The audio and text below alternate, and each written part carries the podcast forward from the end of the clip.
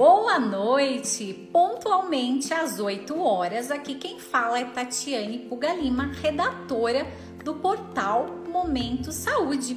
Hoje nós vamos falar de algo muito importante, que é dermatite atópica. Agora com o inverno, as crises, né, são piores e por isso nós vamos trazer hoje Doutor Renan que vai falar tudo sobre alergia. É isso mesmo. Esse já é o Instagram dele, tudo sobre alergia. E quando a gente fala é, de dermatite, são tantas coisas, né? Então é tão difícil a gente poder diagnosticar e saber de como funciona. Aí o doutor já está aqui. A vocês que vão estar ouvindo do nosso podcast Sejam muito bem-vindos. Boa Tudo noite, bem? boa noite, boa noite. Tudo Gratidão, bem? doutor. Eu sei que hoje você falou, né? O seu stories, um dia tão corrido, né, doutor? Nem me fala. Super lotada. Está aqui Foi conosco, né, doutor? Foi complicado, mas não tem problema. É sempre um prazer. A gente arranja um tempinho para falar. É um assunto tão importante e os pacientes chegam com tantas dúvidas. Eu acho que esse é o momento para a gente realmente disseminar conhecimento, disseminar informação valiosa. E principalmente porque tem medicamentos novos, eu como traduzo artigos, vejo que está liberando, então assim, isso é bem importante, por isso que nós te chamamos, queria te agradecer desde já, né, de estar tá aqui conosco, de falar sobre esse assunto. Doutor, eu queria que você se apresentasse, falasse um pouco da sua história, porque é tão bom a gente ter um imunologista, alergologista, né, doutor? É, e é, é, difícil, muitos, né, do que estão conosco do, do, portal, tem problema com doenças raras. Então, essas patologias, elas são difíceis de cuidado, difíceis de acesso. Então, foi um pedido para nós de falar sobre esse assunto. Então, a gente pegou um Não, especialista aí, que é você. Muito obrigado de novo pelo convite. É, eu me chamo René Augusto, eu sou daqui de. estou falando aqui de Porto Alegre. Na verdade, eu sou natural do interior do Paraná. Fiz a minha faculdade de medicina lá no interior do Paraná. Depois fiz três anos em pediatria no Hospital Pequeno Príncipe, em Curitiba. Depois fui, depois fui para São Paulo, lá na USP, para fazer na, na Unifesp, desculpa, para fazer a minha, a minha especialização em alergia e imunologia. E nós, quando a gente, a gente faz a nossa especialização em alergia e imunologia, a gente trata tanto crianças quanto adultos. Quanto então, sim, sim. isso. Então, depois que eu terminei em 2019 minha residência lá, vim aqui para o Rio Grande do Sul para fazer meu mestrado. Terminei meu mestrado uhum. ano passado, agora eu estou no doutorado e aí a gente que vai legal. ao mesmo tempo que também legal. fazendo bastante consultório e, e, atendendo os pacientes. E qual assunto do doutorado é que você está indo adiante aí? O doutorado, eu, o doutorado eu estou desenvolvendo na parte de imunologia dos bebês prematuros.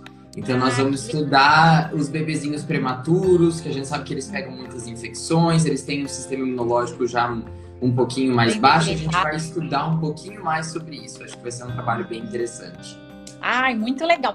Doutor, para começar, né, o inverno, todo mundo fala que piora muito a dermatite. Por que disso?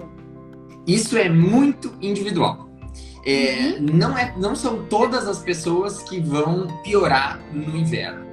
É, uhum. Eu costumo falar assim, que tem pessoas que têm a dermatite que piora no inverno, tem pessoas que pioram a dermatite no verão, por causa do suor, por causa do calor, e no inverno, porque uhum. a gente usa roupas mais abafadas, a gente usa às vezes umas roupas que acabam pinicando, acabam irritando a pele. A gente passa menos hidratante, a gente usa é, banho quente, então no, Muito, a água né? mais quente irrita mais a uhum. pele. Então são vários fatores que fazem realmente em alguns pacientes piorar a dermatite no verão, no, no inverno. Mas também a gente tem uh, pacientes que pioram no verão.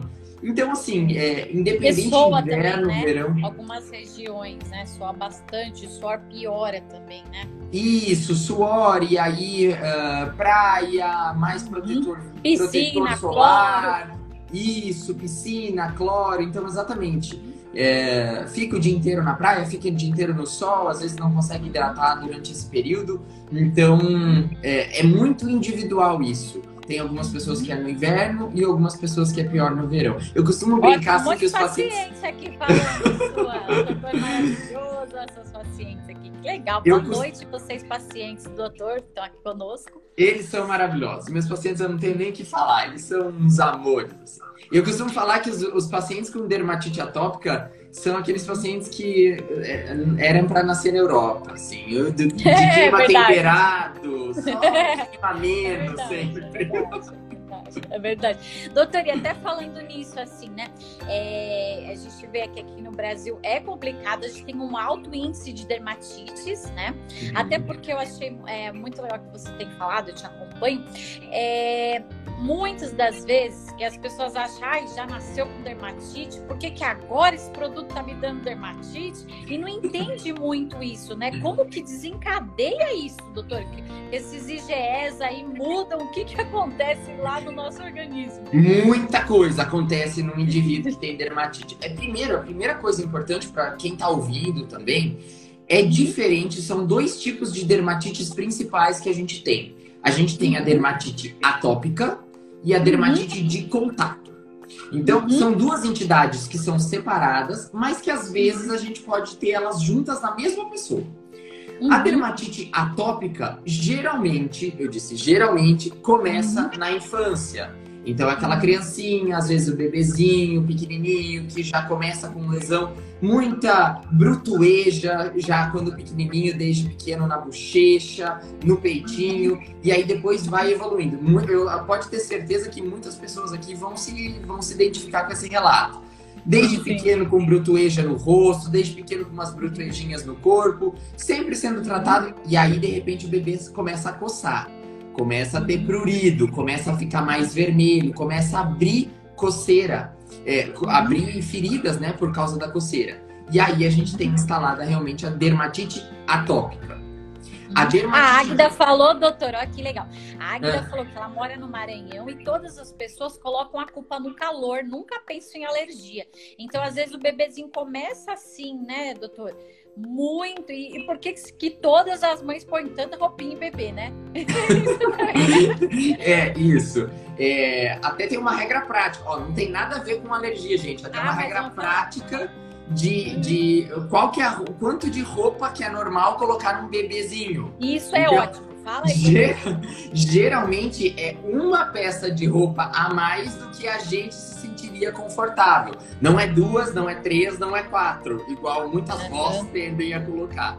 Então, é, isso é o que mais ou menos o bebezinho. E a gente vê muito, doutor, por exemplo, a gente vê da dó, né? Que a gente agora que tá no inverno, mas vê aquele bebezinho suando, suando. E a gente fala assim: não, tira uma roupinha. Não, é a friagem que dá problema. Só que não. Aí o problema, o que dá é a dermatite, porque aquele monte de lã, né? Também que não é as peças lavadas também, isso é importante, né, doutor? O excesso de produto naquela roupinha começa a dar uma dermatite naquela criança logo cedo por causa disso. Às vezes excesso de, de amaciante, excesso de sabão, né? Que deixa também não torce direito. Então isso também causa, né, doutor? É, na verdade, tudo isso que você citou são causas de dermatite de contato. Então, é, é, não tão de dermatite atópica. atópica. Só que o que, que acontece? Todos esses fatores aí, apesar de não serem a causa principal de uma dermatite atópica, eles podem funcionar como irritantes. Então, uhum. pode ter certeza, assim, ó, a gente vê alguns pacientes adultos com dermatite atópica que falam Olha, é uhum. impossível quando eu coloco uma roupa de tecido sintético. Eu sinto uma coceira horrível. Não é que ela tem alergia, ela não tem uma dermatite ao tecido sintético, mas é que uhum. aquele tecido sintético ele irrita aquela pele é, sensível da dermatite atópica. Uhum. E doutor, uma diferença entre psoríase e dermatite, que todo mundo confunde, né? tá. Essa pergunta parece ser fácil, mas ela não é muito fácil, não, viu? É, a princípio, para vocês, uma, uma coisa bem, bem rápida e fácil. São duas doenças diferentes, tá? Uhum, a psoríase é uma doença, é, a psoríase é uma doença autoimune, é uma doença uhum. que tem características clínicas, geralmente ela vem na face extensora. O que, que é face extensora? Cotovelo, joelho, na, na face da frente. A dermatite atópica, geralmente na face, nas dobras, na parte de dentro. Isso, uhum. claro, eu tô falando na maioria. A gente pega, tem diversos tipos de psoríase, então é um, realmente um diagnóstico diferencial. Quando a gente pega uhum. naquele paciente, aquele paciente que tem uma dermatite atópica, mas que não tá me parecendo muito dermatite atópica, tá nos lugares diferentes do que o normal, vale a pena eu fazer uma biópsia e ver se aquilo não é uma psoríase. Conversar ah, com o dermato, entendeu? Gente, então, isso é muito importante, né, doutor? Assim, uma avaliação. Aqui, por exemplo, na nossa região, só tinha um especialista um alergista e imunologista. Então, você ia num dermatologista e não sabia avaliar se aquilo era uma alergia autoimune, como que era, o que estava acontecendo né, com aquela criança ou um dermatologista, às vezes ele, você vai no dermatologista e ele fala, não, mas peraí, isso daí não é, isso é alergia, vai no imunologista, né? Então você tem que ir no médico certo, gente. Isso é a primeira dica que eu dou para vocês. Para você ter um diagnóstico preciso de um tratamento, né, doutor? Senão, todas essas, só uma ressalva: todas essas, essas desordens da pele podem ser tratadas uhum. tanto pelos alergistas quanto pelos dermatologistas, tá? Uhum. É, exceto psoríase, que é mais do dermatologista mesmo, porque uhum. não é uhum. uma alergia propriamente dita. Mas é importante você falar que o profissional ele tem que abrir a cabeça, ele tem que pensar em uhum. diagnósticos diferenciais. Então, se tá uma coisa muito esquisita, diferente, isso vale para qualquer doença dentro da medicina. Se não é. tá muito certinho naquela doença que você acha, tem que abrir a cabeça e pode sempre pensar que pode ser uma outra coisa. Muitas doenças começam parecendo com uma e depois do caminho elas se mostram que é outra coisa. O pessoal tá aqui, boa noite, o pessoal que tá chegando. A Ivana falou, né? Ela passou a ter dermatite atópica após a gestação, mas ela sempre foi muito alérgica. É os hormônios, uhum. doutor, que pode ocasionar isso? Na gestação, a gente tem uma mudança hormonal e uhum. existe uma mudança do próprio sistema imunológico.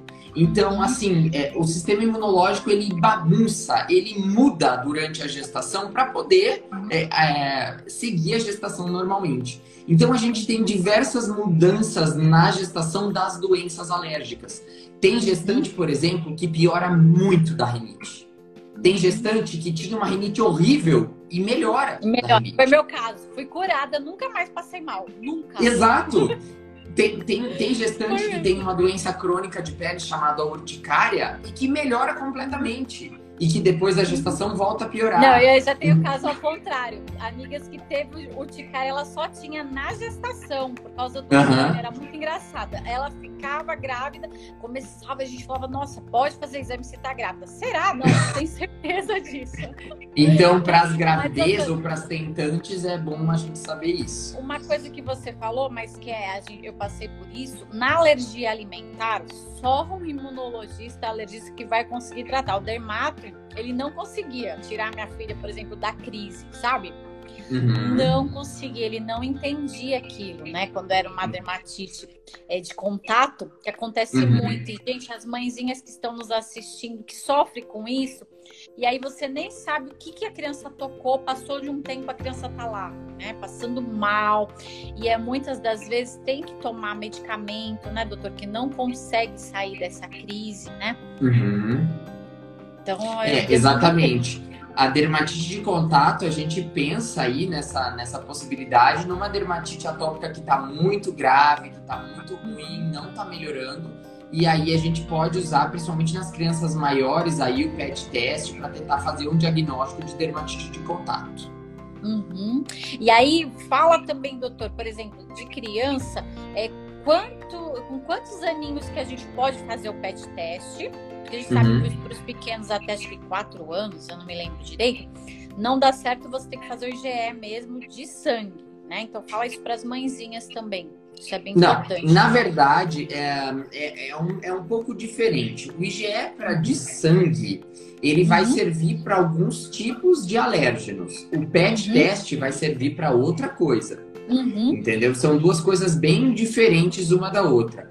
O IgE uhum. para sangue, num paciente com dermatite atópica, vai servir para a gente avaliar se tem alguma alergia alimentar associada, vai servir uhum. para a gente ver se tem algum aeroalérgeno, por exemplo, ácaro, poeira, uhum. fungos, pólens, barata. cachorro, uhum. gato, influenciando eu tenho tudo, né, doutor?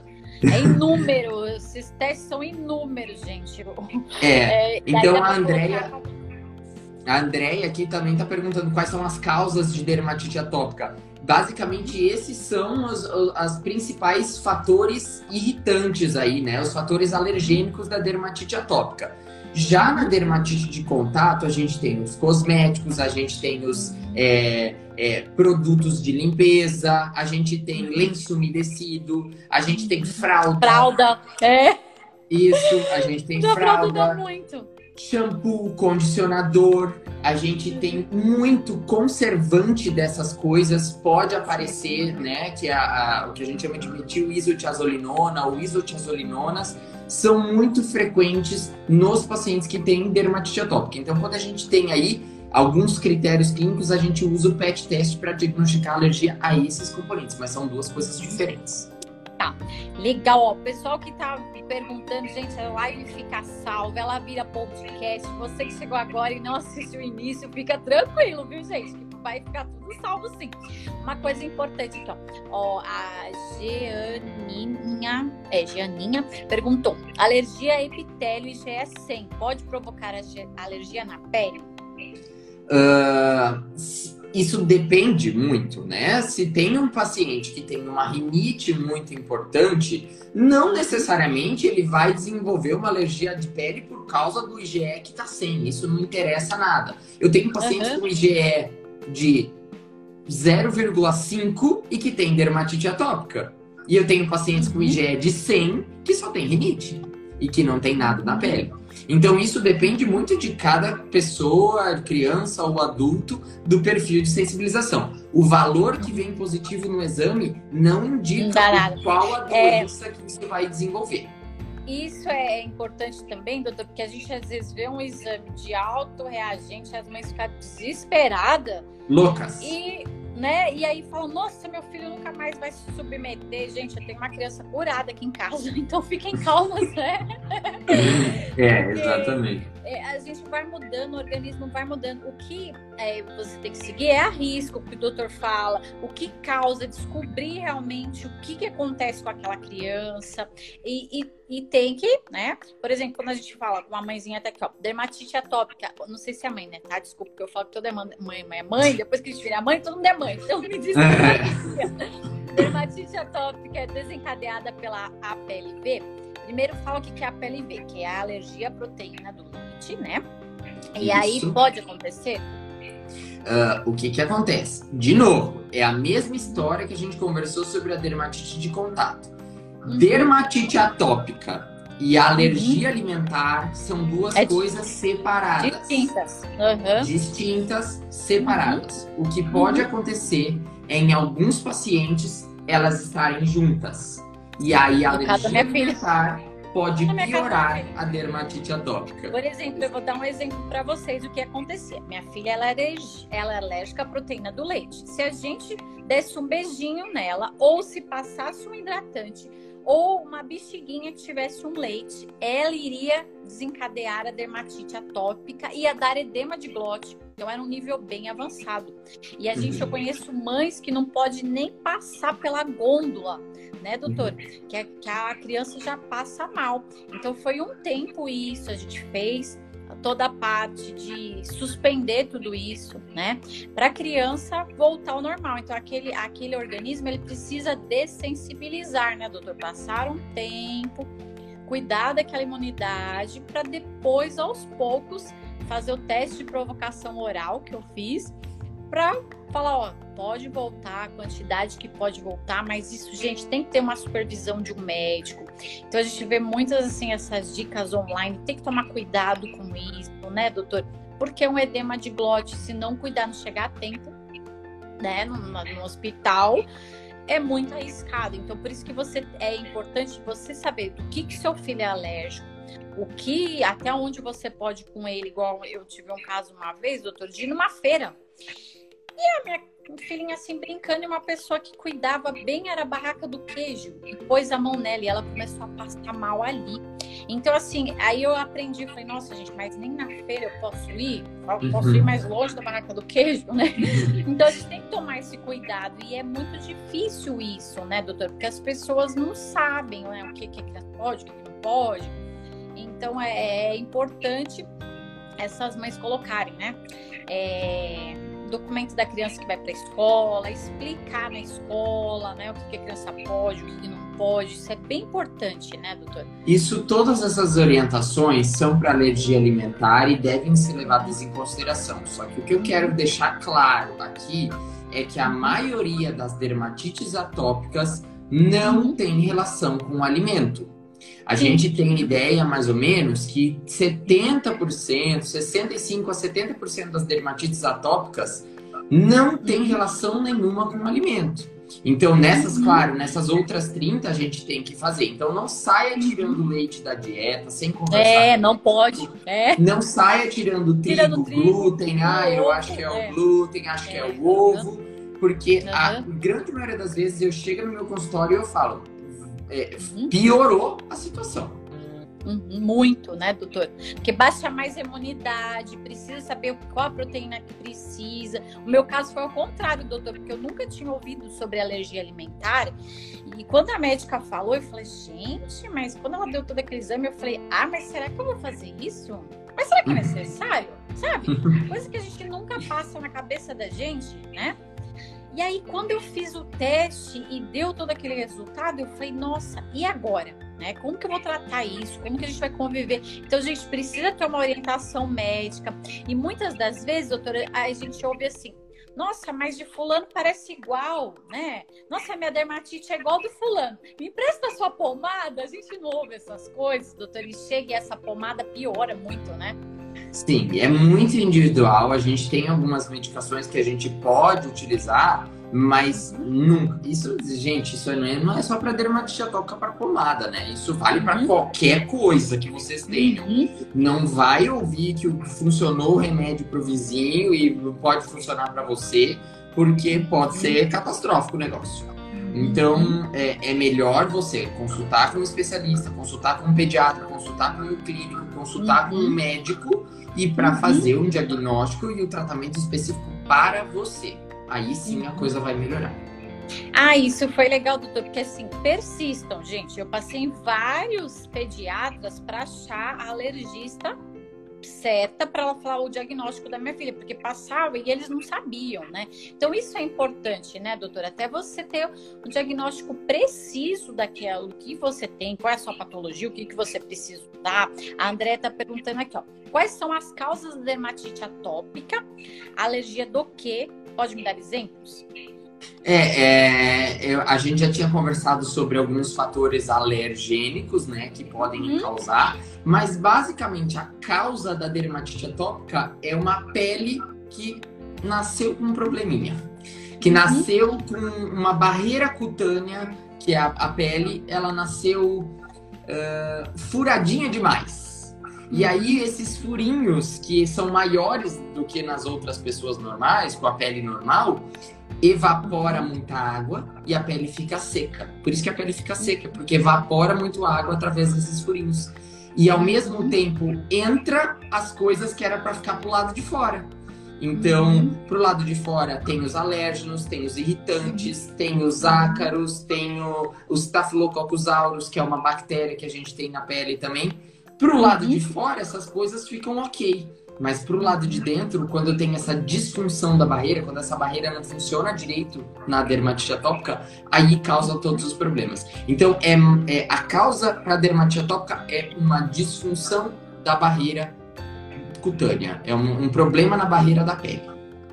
Uhum. E nesse caso, doutor, também é muito importante, gente, quando a gente vê o cosméticos, que ele é testado e tal, mas às vezes tem cosméticos que ele tem excesso de álcool. Vamos falar, por exemplo, protetor solar, que às vezes tem álcool.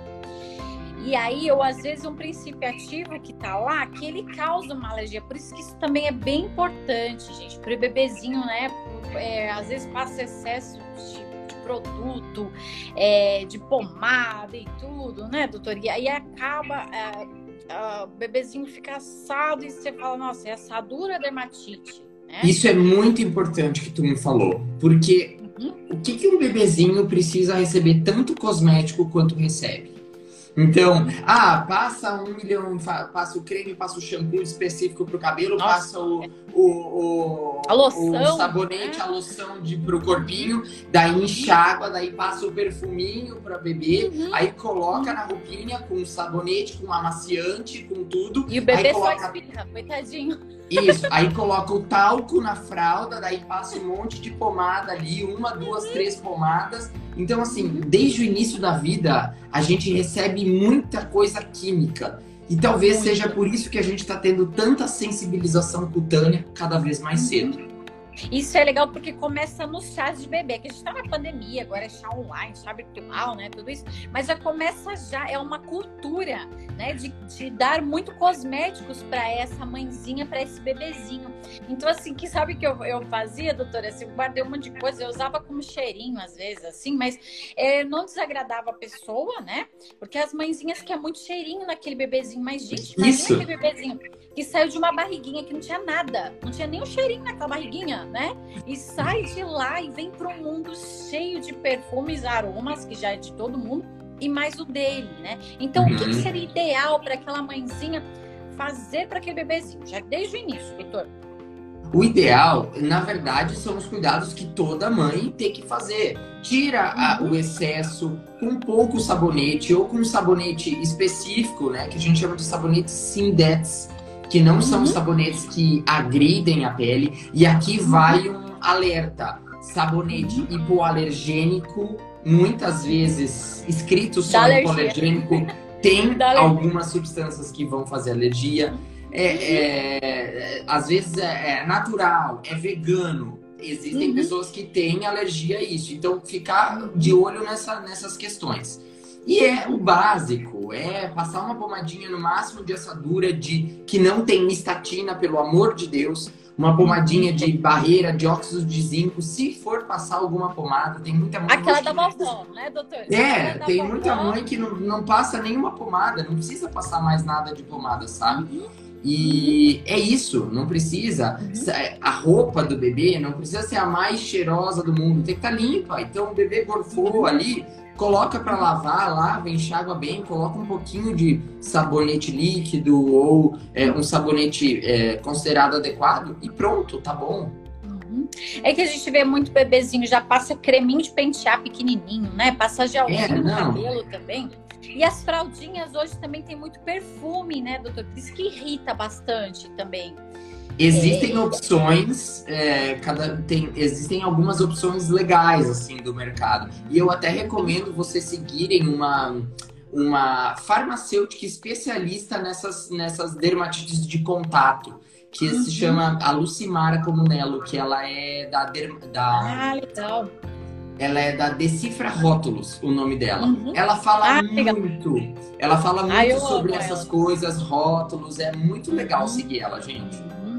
É, hoje, hoje é muito importante, que já tem até uma legislação de rótulos, né? Contém traços paralérgicos. Então, isso é muito importante, né, doutor? Também ler isso é, para saber o que pode, o que não pode.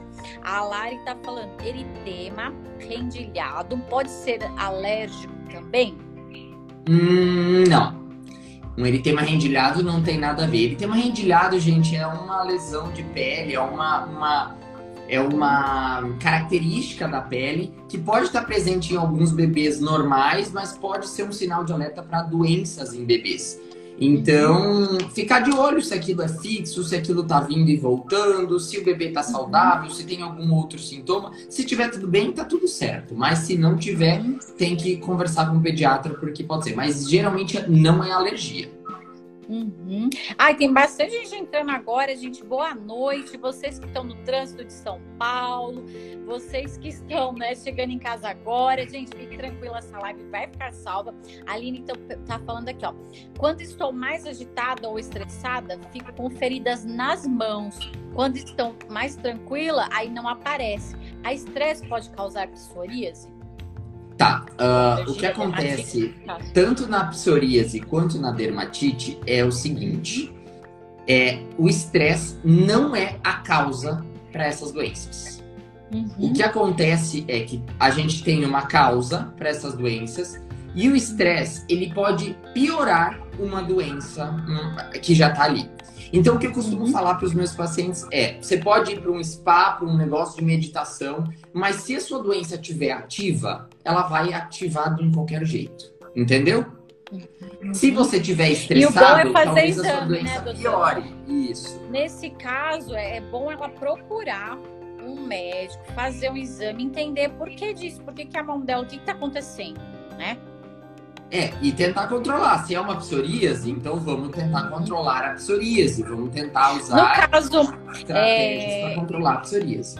Eu tive um problema igual com a minha filha, foi difícil detectar. Ela é alérgica ao álcool gel. É, e a gente uh, nunca imaginava, doutora, a última coisa na vida que você imaginava. Daí eu falei, nossa, é porque esse é perfumado, né? Então vou comprar outro. Passei, gente, a mãozinha virou ferida e começou, né? Toda alergia foi subindo. E aí eu fui no médico dela e ele falou: é o álcool gel. Eu falei, mas como assim? Está na pandemia, está nessa crise, né? Logo no início.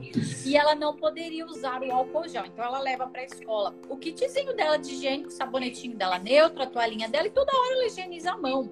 E é engraçado que virou uma, uma paranoia da pandemia que precisa de álcool gel.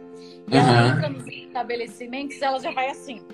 Ela falou, não, eu sou alérgica, eu sou alérgica, eu sou alérgica. E as pessoas ficam olhando, tipo assim, nossa, como que não vai passar o cogel na mão dessa menina, né? Sim, e aí sim. eu também parei, porque eu passava, esqueci e dava a mãozinha para ela. Uhum. Então não adiantava nada, ela se cuidava, ou uma amiguinha da escola também, né? Ela se cuidava, saía da crise, a amiguinha lá, dava uhum. ela. Então foi um tempo assim, até a gente entender que era o álcool gel, foi complicadinho. É, não, tem várias crianças e adultos com dermatite com diversas sensibilidades diferentes, por isso que é importante avaliar certinho com A máscara pra... também causou bastante, né, doutora? Eu fiz até uns, alguns sim. artigos disso, né?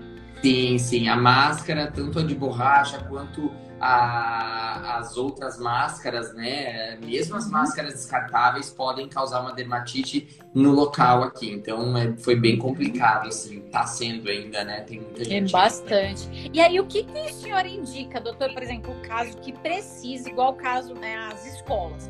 Precisou voltar com a máscara. Qual o melhor tecido? O que, que a gente faz? Máscara descartável? O que, que faz com essas crianças ou até com os adultos, que algumas empresas é obrigatório. Aqui em São Paulo é obrigatório o uso da máscara novamente. Uhum. eu não sei aí como que tá no sul, né? Aqui é obrigatório. Então, como que pode trabalhar isso? Isso é muito individual, não tem como dar uma resposta para todo mundo. A maioria das pessoas não vai, não vai reagir. Então é muito perigoso a gente falar isso aqui. Então, ah, uhum, substitua sim. todas as suas máscaras por é, máscaras não, de não. polipropileno, por uma máscara é. descartável. Então, é, a uhum, gente tem que cuidar muito com essas recomendações muito generalizadas. O que eu recomendo é avalie os seus sintomas. Se você está tendo sintomas com aquela máscara, com aquele tipo de máscara, na região aqui, leva para o médico, leva para o dermatologista, leva para o alergista. A gente vai tentar suspeitar de qual a substância, de acordo com a máscara que você está tendo reação, e tentar uhum. achar um substituto para você. Então, esse Às é vezes é o sabão também, né, doutora? Às vezes é até o sabão que você está lavando a máscara, né? É excesso de sabão que está te causando uma irritação. Deixa eu uhum. tem, tem que olhar todos esses detalhes. Então, então, isso é Sabonete é de rosto pode dar, é. entendeu? Então, uh, algumas coisas a gente tem que investigar aí na história clínica. Ah, legal, doutor. Ó, a Andrea tá perguntando: dermatite atópica não é um sintoma? É isso? É uma, é uma doença alérgica? É uma doença, não é um sintoma. O sintoma aí, da dermatite atópica, o sintoma da dermatite atópica é coceira. O sintoma da dermatite atópica é ferida na pele. Isso é sintoma. A dermatite uhum. atópica é um diagnóstico, é uma doença. E essa patologia, falando em doença, patologia, ela tem cura? Como que funciona isso? Não, a gente não fala de cura na dermatite de atópica. De melhora, né? De melhora. É, a gente fala de melhora, mas na prática, muitos pacientes têm cura, porque ela melhora a tal ponto de que você não precisa mais fazer nada de diferente e ela nunca mais te atrapalha. Isso uhum. é a uhum. maioria dos pacientes. Então, uhum. a gente tem que grande parte dos pacientes até não vai ir para a vida adulta com dermatite atópica. Vai uhum. piorar ali na infância e vai melhorando, melhorando, melhorando, melhorando e até que some. E aí a gente pode falar de cura, né? Uhum. Mas é. na verdade a gente Ou... não usa esse termo cura porque eu nunca usei nenhum remédio para curar isso. Uhum. Eu adquiri tolerância. É, eu adquiri tolerância que vai. Doutora, até foi legal que você falou, da infância vai crescer. Se tiver o oposto. Por exemplo, uhum. um adulto que tem uma dermatite por causa de maquiagem. Né? Uhum. bastante também nesse caso, doutor. E aí, uhum. por que, que esse organismo, na fase adulta, começou a ter isso? O que, que aconteceu ali? Isso é um exemplo clássico não de dermatite atópica. Isso é um exemplo clássico de dermatite de contato. Então, uhum. demora algum tempo para o corpo sensibilizar aquele, aquele produto, aquela uhum. maquiagem, e de uma hora para outra o corpo começa a entender que aquilo é um inimigo e que eu preciso uhum. começar a atacar. E aí ele uhum. começa a aparecer com reações. Então, a gente já uhum. teve pacientes usando a mesma tintura de cabelo por muito tempo e depois né? começa a ter reação. Esmalte, né? Esmalte. Você falou, essa parte da dermatite seborreica também incomoda tanto, né, doutor? É, dermatite seborreica, é, dermatite seborreica já é uma outra doença, é Sim, uma é outra, outra live, coisa, é. É, é outra live. É, Não vamos me confundir. Ai, é outro tipo de dermatite. Tá fluindo tanto esse papo aqui, esses assuntos. Eu amo essa área da saúde. Eu tenho MBA nessa área de cosmetologia. Eu amo esse assunto, sabe? Então, para mim, tá sendo um prazer. E é muito legal essas dúvidas que a gente ouve de bastidores. Gente, vocês estão muito tímidos hoje. Aproveita e perguntar pro doutor. Eles não são assim, viu, doutor? Eles são hoje estão tímidos aqui, viu? E, mas o que, que você tem mais visto, assim, de consultório? É nessa pandemia, ou qual você está falando, né, dos bebezinhos, que a gente sabe que tem uma imunidade menor. É... O que está acontecendo assim mais que você vê assim de casos do dia a dia? Em relação à dermatite atópica, a gente vê muito bebezinho uh, cada vez mais cedo apresentando sintomas de dermatite. Eu acho que isso que é o mais que está me chamando a atenção ultimamente. Antes, mais triste, antes a né? gente é, antes a gente tinha alguns bebês com dermatite, mas não eram tão graves e tão cedo. A gente está vendo uhum. cada vez mais bebês muito graves, com uma dermatite bem extensa, da cabeça até o pezinho. Bebezinhos uhum. de três meses de vida já coçando, já sabem coçar. Uhum. Então é uma coisa muito complicada, assim, sabe? É o que mais está me chamando a atenção. Mas a gente pega a dermatite atópica que começa uhum. na vida adulta. A gente pega a dermatite de contato na infância. E é assim, é uma, uma um samba doido que a gente vê aí. Com Por bastante... exemplo, né? O, o lupus que ele leva, né? Ele deixa uma doença autoimune que leva a dermatite. Então a gente tem vários. Doutor, quando que é necessário, até falando desse medicamento novo aí, quando que é necessário tomar um medicamento que precisa é, ou, né, quando que ela, ela começa, o, o Claudinho perguntando, esses tratamentos são caros desses medicamentos? Pode até falar um pouco desse medicamento novo, do, do que a gente tem né, ouvido falar, que tá na moda, como que toma isso, como que funciona? Tá, é, é, o seguinte, a gente usa esses tratamentos quando a gente tem classificado no consultório uma dermatite atópica grave, que a gente usa um score. Aqui no Brasil a gente usa o Scorad, lá fora eles uhum. usam muito o EASI, que é uhum. acima de 50 o Scorad. Então, quando a gente tem esse score de dermatite atópica maior que 50, a gente classifica isso como uma dermatite atópica grave. Temos um uhum. paciente com dermatite atópica grave que não está melhorando com os tratamentos de pele, com creme, com pomada, com os convencionais a gente tem que utilizar, a gente pode utilizar, na verdade, os tratamentos sistêmicos, que é aquele que a pessoa toma ou injeta uhum. para tentar diminuir a, a dermatite. Um desses é o do Pilumab, mas uhum. existem outros que estão que chegando aí por aí. Uhum. Existem alguns uhum. que já estão há bastante tempo no mercado, como a ciclosporina, como o metotrexato.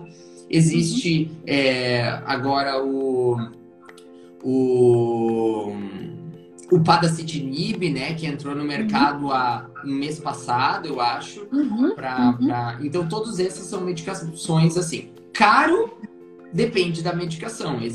Essas medicações, o metotrexato custa 25 reais e o dupilumab custa em torno de 5 mil reais a ampola. Uhum que uhum. vai depender. Então, é, mas dá para entrar com uma demanda judicial para conseguir esse medicamento, né, doutor? A gente sabe que se, as pessoas conseguem, né? Um se for realmente, é, se for realmente necessário. necessário, e tudo mais, a gente constatar, uhum. a gente pode uhum. utilizar dessa alternativa judicial se a pessoa não tiver condições. Uhum. Ó, a Geninha perguntou: alergia alimentar deixa a pele lesionada pode ser a causa da dermatite atópica? Pode ser uma das causas da dermatite atópica.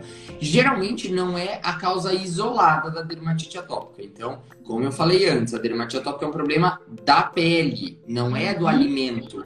Mas uhum. algumas dermatites atópicas podem ter alergia alimentar envolvida. Então, avaliar se a sua dermatite atópica tem algum alimento envolvido é importante uhum. se os casos, é, em casos selecionados. Assim.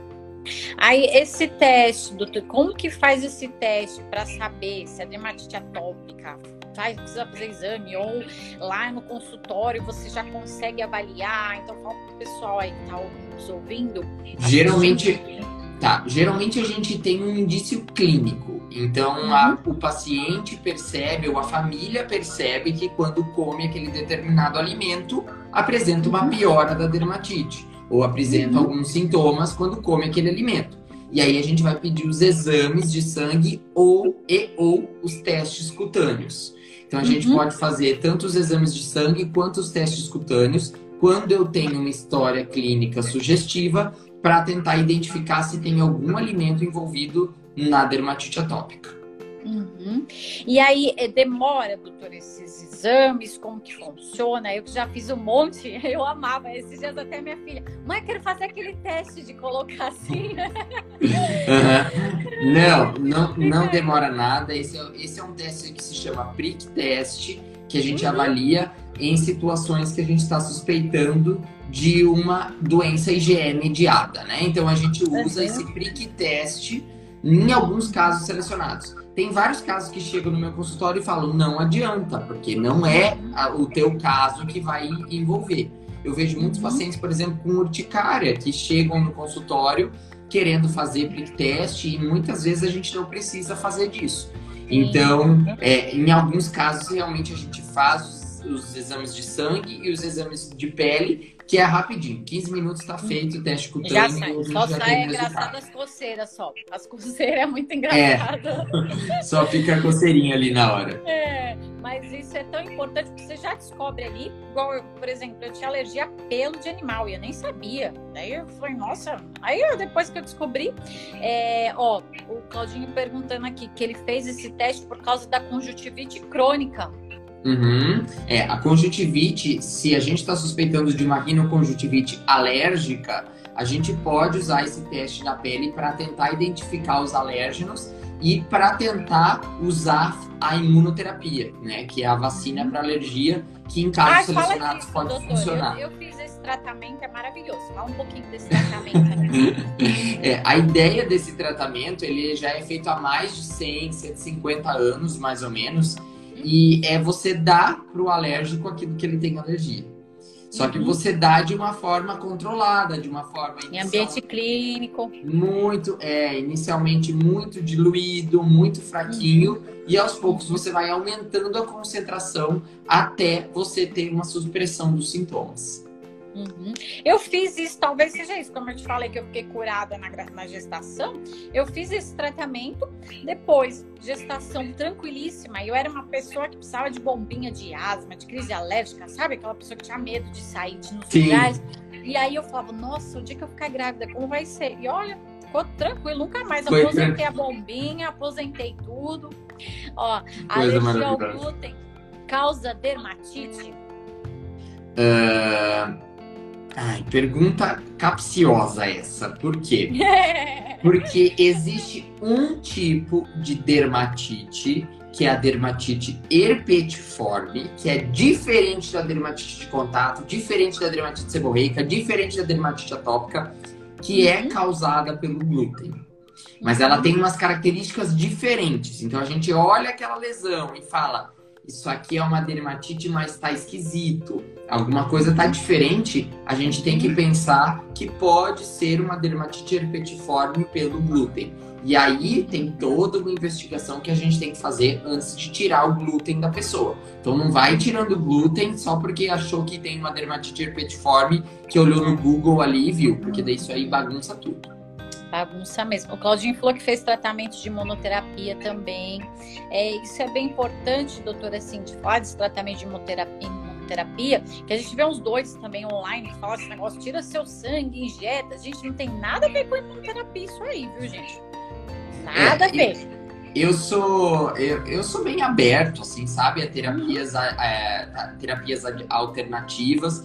Eu acho que a uhum. medicina a gente conhece muito pouco dela e talvez uhum. isso no futuro de alguma forma se mostre é, eficaz. Mas eu uhum. sou um, um médico que sigo as evidências científicas. Hoje não existe evidência que demonstre que aquelas terapias funcionam. Uhum. Então, anjo, é, ressonância magnética para alimentos, IgG para alimentos, uhum. algumas terapias para dermatite atópica não tem evidência que funciona por enquanto. Mas uhum. no futuro só a gente sabe, ninguém sabe, né? Então... É, a gente tem, eu tenho ouvido falar do ozônio, falando terapia alternativa do ozônio. Eu tenho ouvido falar bastante isso. Não conheço. Uhum. Clinicamente,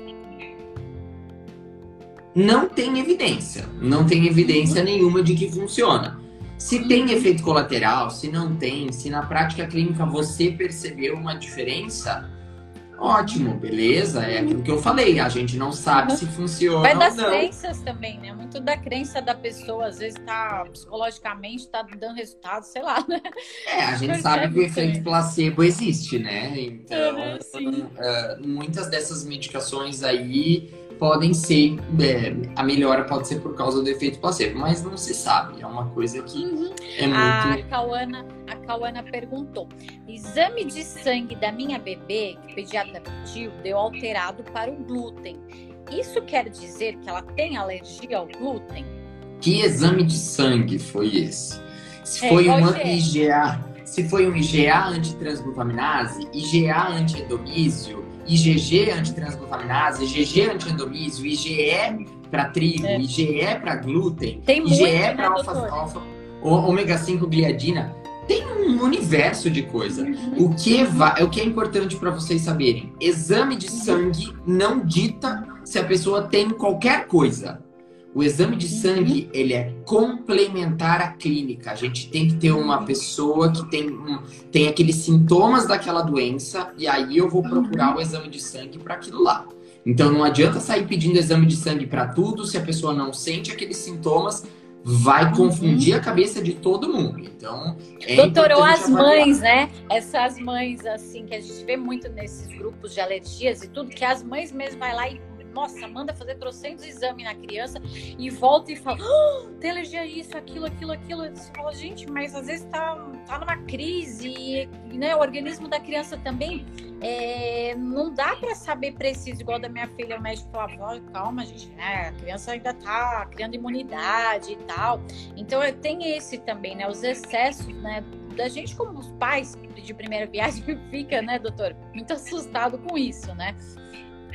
É, e às vezes os pais ou até os próprios pacientes, eles querem um exame, né? Eles querem uma comprovação. É. A gente tem várias doenças que não vem alterado o exame de sangue. A gente não pede o exame de sangue se não tem uma história clínica positiva. Isso é, uhum. assim, ó, básico. Isso vale também uhum. para qualquer coisa na medicina, tá, gente? Isso vale para uhum. pessoa que pede check-up de exame, assim, um monte de check-up de exame. Isso aí é, Ai, a Cauana falou.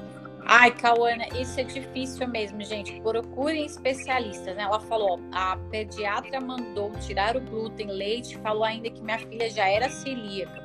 Então, assim, é bem complicado tudo isso, gente. Por isso que, assim, procura um especialista, até aproveitando. Doutor, o senhor atende por telemedicina? Eu atendo por telemedicina apenas pacientes aqui do Rio Grande do Sul. Então, pacientes ah. de outros estados eu não, não tô mais. Por causa dos TRM, tem toda uma burocracia aí também, né? É, da... e porque eu tive muitos problemas em relação à documentação, então muitos, muitos postos de saúde. Não, posto de saúde que tinha que ter a documentação física, e aí eu não tinha como fazer isso, referenciar. Uhum. Então eu uhum. achei melhor fazer só aqui no Rio Grande do Sul. Ah, porque tem um monte de, de, de, pessoas que estão nessa live depois, e aí é tão importante quando a gente encontra um doutor, né? E fala, nossa, eu posso fazer um tratamento de telemedicina. Porque na telemedicina é legal que você vai para um laboratório qualificado e também não são, por exemplo, na minha região aqui, doutor, não são todos os laboratórios que eles conseguem fazer esses exames precisos, porque muitos dos princípios ativos são importados para conseguir ter um exame preciso, né, doutor? Uhum, uhum. Então a gente já vê o caso de médico aqui, por exemplo, faz um laboratório e dá uma coisa. Aí fala, não, vamos reavaliar esse exame. Então acontece bastante. Não sei se na sua região é assim, doutor. Como tem, não, tem bastante. A gente tem que sempre suspeitar quando um exame não vem muito legal, assim, não vem é, sugestivo do que a gente está pensando, a gente pensa que podem existir erros laboratoriais. Cada vez menos frequentes, tá? Porque as técnicas estão evoluindo muito, os laboratórios estão pegando cada vez técnicas melhores. Uhum. Mas ainda uhum. pode existir algum errinho aí laboratorial, é importante falar. Uhum. Doutor, e quando que realmente fala, nossa, quanto tempo que a pessoa tá com aquela alergia e fala, olha, tá se coçando, quanto tempo eu procuro um médico? Às vezes em um dia, em dois dias, a pessoa já está desesperada, ou às vezes já passou um mês e a pessoa está ai, não, vou deixar mais um pouco. Quanto tempo? Não, não dá, pra, não dá para dizer quanto tempo que uma pessoa deve aguentar os sintomas até procurar uhum. um médico. O uhum. ideal é que ela procure um médico sempre que ela tiver algum sintoma. Então, tá uhum. com algum sintoma, tá com alguma lesão de pele, procura o um médico. Se for alguma coisa de emergência, vai à emergência. Se não for uma coisa de emergência, não tiver nenhum sinal de alarme, marca uma consulta e vai com o médico. Fez o tratamento, não funcionou, volta no médico, vê o que aconteceu. Se precisar encaminhar para o especialista, aí encaminha para o especialista. Então não tem um tempo específico, não. Uhum. É importante É que aqui é engraçado, doutor, causos do interior. As pessoas vão no Zé da farmácia, ô Zé, o que, que eu faço aqui, né? Acontece é, muito isso, né, doutor? É, existe muito isso, mas é, tem que levantar um alerta para fazer isso, Sim. porque algumas uhum. vezes esse tratamento pode mascarar ou piorar uma coisa que já está ali. Então, uhum. ficar de olho quanto a essas prescrições. Prescrição médica, prescrição de medicação, usar ou não uma medicação frente a uma uhum. doença é ato médico. É o médico que é o responsável para fazer isso. Então não dá para né, procurar todo mundo. Doutor, eu quero agradecer muito, muita gente aqui, tá? Gente, vocês têm dúvidas, já está aqui mais de 50 minutos aqui conversando e tanta gente entrando agora também. Fiquem tranquilos, vai ficar tudo salvo, vocês podem acessar do início. Doutor, eu queria assim, é, eu sempre falo para todos que, que nos participam, os participantes, né? deixar bem à vontade esse final aqui. Você pode falar o que você sentiu no seu coração, é, uma mensagem, uma dica. Fica a seu critério, doutor.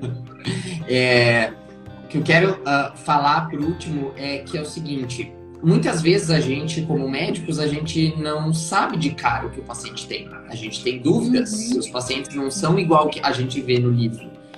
O que é muito importante é você fazer o seguimento porque muitas vezes a gente vendo aquele paciente depois de um mês, depois de dois meses, depois de três vezes, a gente consegue ter uma ideia bem melhor do que está acontecendo. Eu costumo falar que alguns pacientes meus são iguais um quebra-cabeça.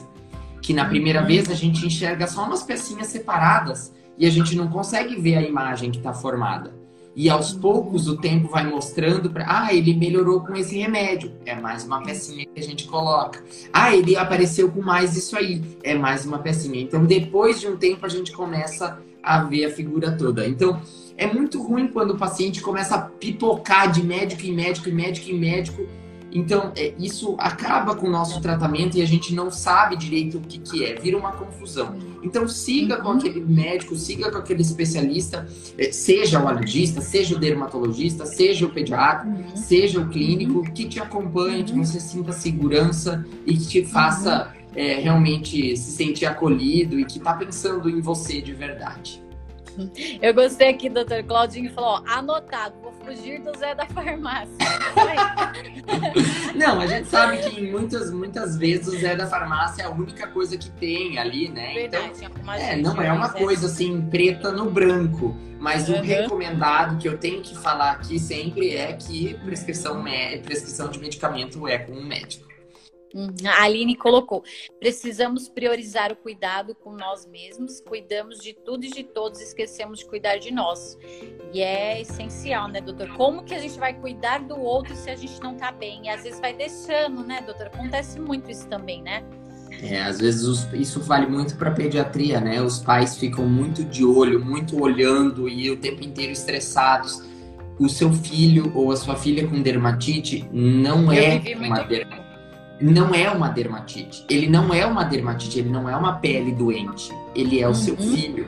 Então ele é uma, uma característica da, dele. Mas você tem que cuidar de tudo o outro, você tem que manter um ambiente bacana para ele crescer, tem que deixar ele brincar, tem que deixar ele se desenvolver.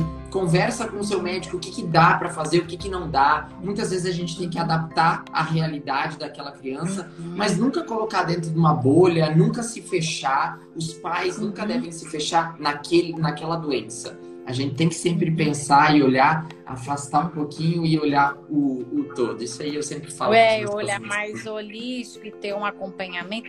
Doutor, eu quero te agradecer muito mais uma vez e falar assim, foi nossa gratidão que tantas pessoas é, participaram, né?